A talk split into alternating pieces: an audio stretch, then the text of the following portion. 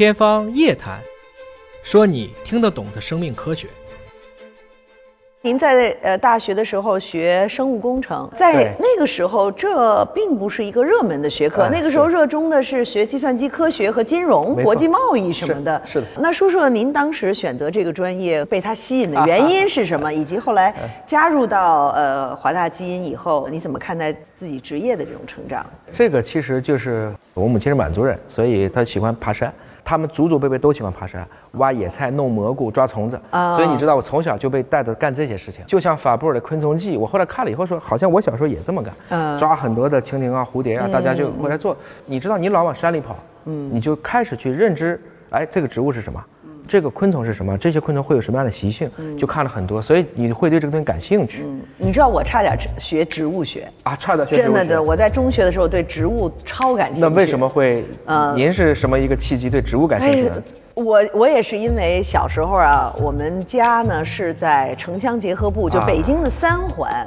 那个时候还算是城乡结合部，所以我也是呃，天天可以抓到很多小虫子啊，然后可以去观察一只蝉的一生，也有很多的呃呃这个植物啊、野花儿野草啊，自己也弄了一个小花园儿，种点儿呃呃种点儿花儿啊所以什么所以你。看这个幼年的这种，其实它会影响很多的。是，所以这样到了要考大学的时候，因为这个我是保送的，是可以挑专业的。嗯当时咱们报纸上能看到，二十一世纪是生命科学的实际。嗯，那我觉得生命科学既然是我喜欢，又是未来，就直接学了这个。但是后来我们知道了，我们号称四大天坑嘛，四大天坑什么意思啊？就生化的、环境的、材料的，就是学这种。当时就是毕了业不好找工作，嗯你可能去一个传统的药厂、啤酒厂，嗯这都可以。但是你说你想做一个生物技术，嗯在我毕业的那个时候，就是本科二零零二年的时候很难，至少在东三省找不到对口的企业。嗯然后我就到了北京嘛，当时就在三元桥的国展就看到了这个华大，嗯。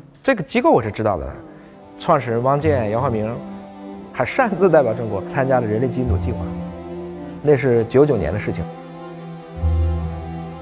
你念书你也得知道这个事情，嗯。但是展台还没有咱们今天这张桌子大，嗯。特别小的地方。我说你这个组织，这是你们干的吗？嗯他说是啊，说这个你不好意思再问了嘛啊啊，结果人家还嫌你说你你这是一个工科学校的生物技术，你行不行啊？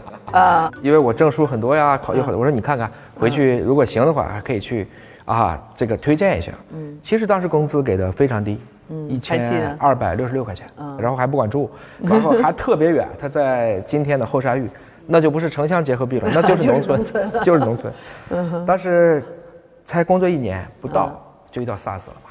嗯在那个过程中，看到了创始人汪建这样的一个舍身忘我的一种精神，嗯啊，他是冒着风险把病毒拿过来，我们再去合作测序，做后面的诊断试剂。试剂盒当时国家局已经把他的注册证批下来了，嗯当时要卖一粒，就一一人份，嗯可以卖到一千块钱。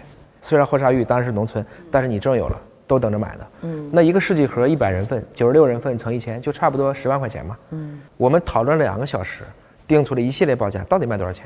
嗯然后王健说：“这是国难财，谁发谁走，必须捐。”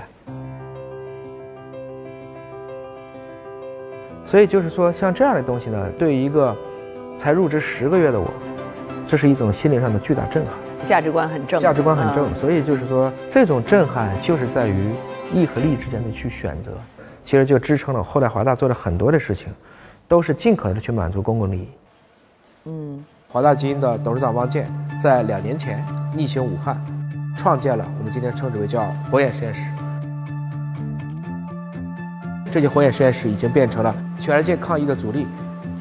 大家现在看到的，这是一个气膜火眼实验室，也就像大家吹一个气球一样，实际上它用双层的膜来完成了一个负压的操作。这一个膜的实际搭起的时间不会超过一个小时。所以今天在中国，想建设一个一天检测一百万人份，我们按十混一去算的话，这样的一套气门火焰实验室，不需要超过二十四个小时就可以搭建完毕。那么我边上的这一组呢，叫做车载火焰实验室，这个是叫一舱版。